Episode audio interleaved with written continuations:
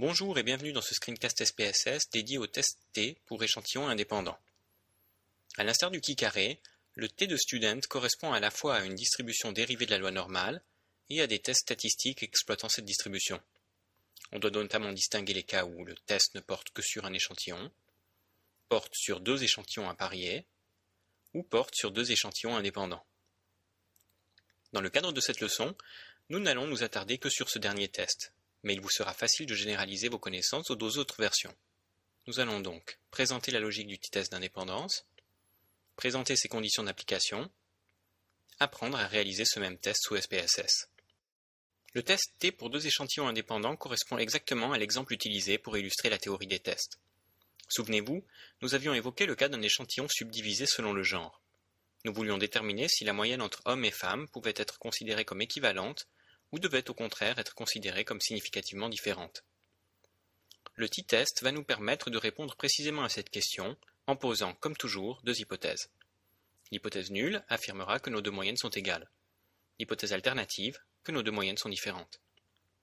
Le t-test comporte trois conditions d'application principales.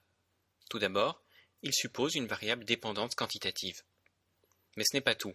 En tant que test paramétrique, le t-test dispose de deux conditions liées à la distribution de cette variable. Sachant que la distribution de student est dérivée de la loi normale, pour que nous puissions comparer nos deux moyennes, nous devons nous assurer que nos distributions sont normales et disposent de variances homogènes. Ces deux conditions d'application peuvent être testées statistiquement.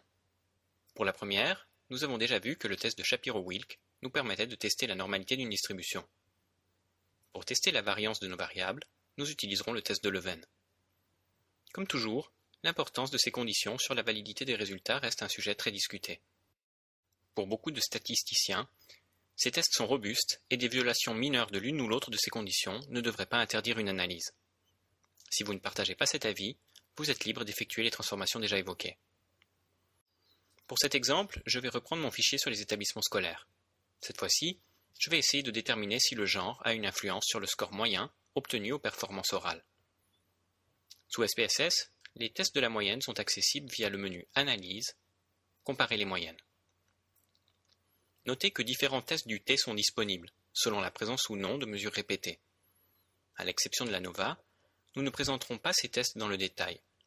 Ceci dit, une fois le test T compris, vous devriez pouvoir utiliser ces variantes sans mal. Avant de procéder au test, nous devrions tester la normalité de nos distributions.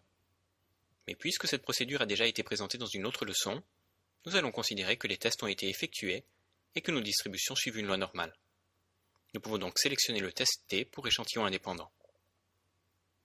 SPSS me propose deux champs où insérer des variables. Le champ variable à tester recevra nos différentes variables quantitatives. Le t-test sera alors répété pour chacune de ces variables. Je vais sélectionner le score en lecture et le score en sciences sociales. Le second champ recevra le critère de regroupement de nos groupes. Dans mon cas, je vais choisir le genre. Notez que je dois également spécifier les valeurs permettant de séparer mes groupes, soit 1 pour les femmes et 0 pour les hommes.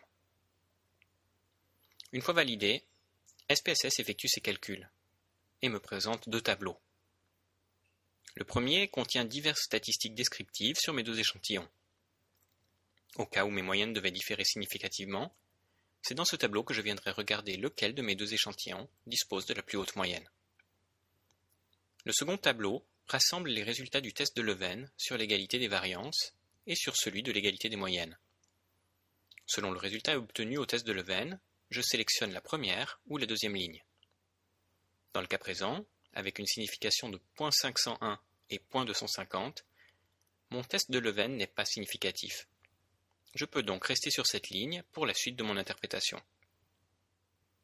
Passons maintenant au résultat du test T proprement dit. SPSS me propose la statistique T, le nombre de degrés de liberté et la signification bilatérale. Mes significativités étant supérieures à 0.05, je ne peux pas rejeter H0. Avec les données à ma disposition, je ne peux donc pas prouver une différence entre hommes et femmes sur ces deux variables. Dans un rapport, nous présenterions nos résultats sous la forme suivante. Il n'y a pas de différence significative entre hommes et femmes quant au score obtenu en lecture. J'ajoute ensuite la valeur de t, suivie du nombre de degrés de liberté, et j'indique le niveau de signification du test effectué. Récapitulons ce que nous avons appris. Le test T pour deux échantillons indépendants permet de déterminer s'il existe une différence significative entre les moyennes des deux échantillons. Avant d'appliquer ce test, il est prudent de tester la normalité de nos deux distributions avec un test de Shapiro-Wilk et de procéder à d'éventuelles transformations en cas de non-normalité. On doit également s'assurer de l'égalité de nos variances, également appelée homocédasticité. Cette condition peut être vérifiée via un test de Leven, directement intégré au t-test sous SPSS.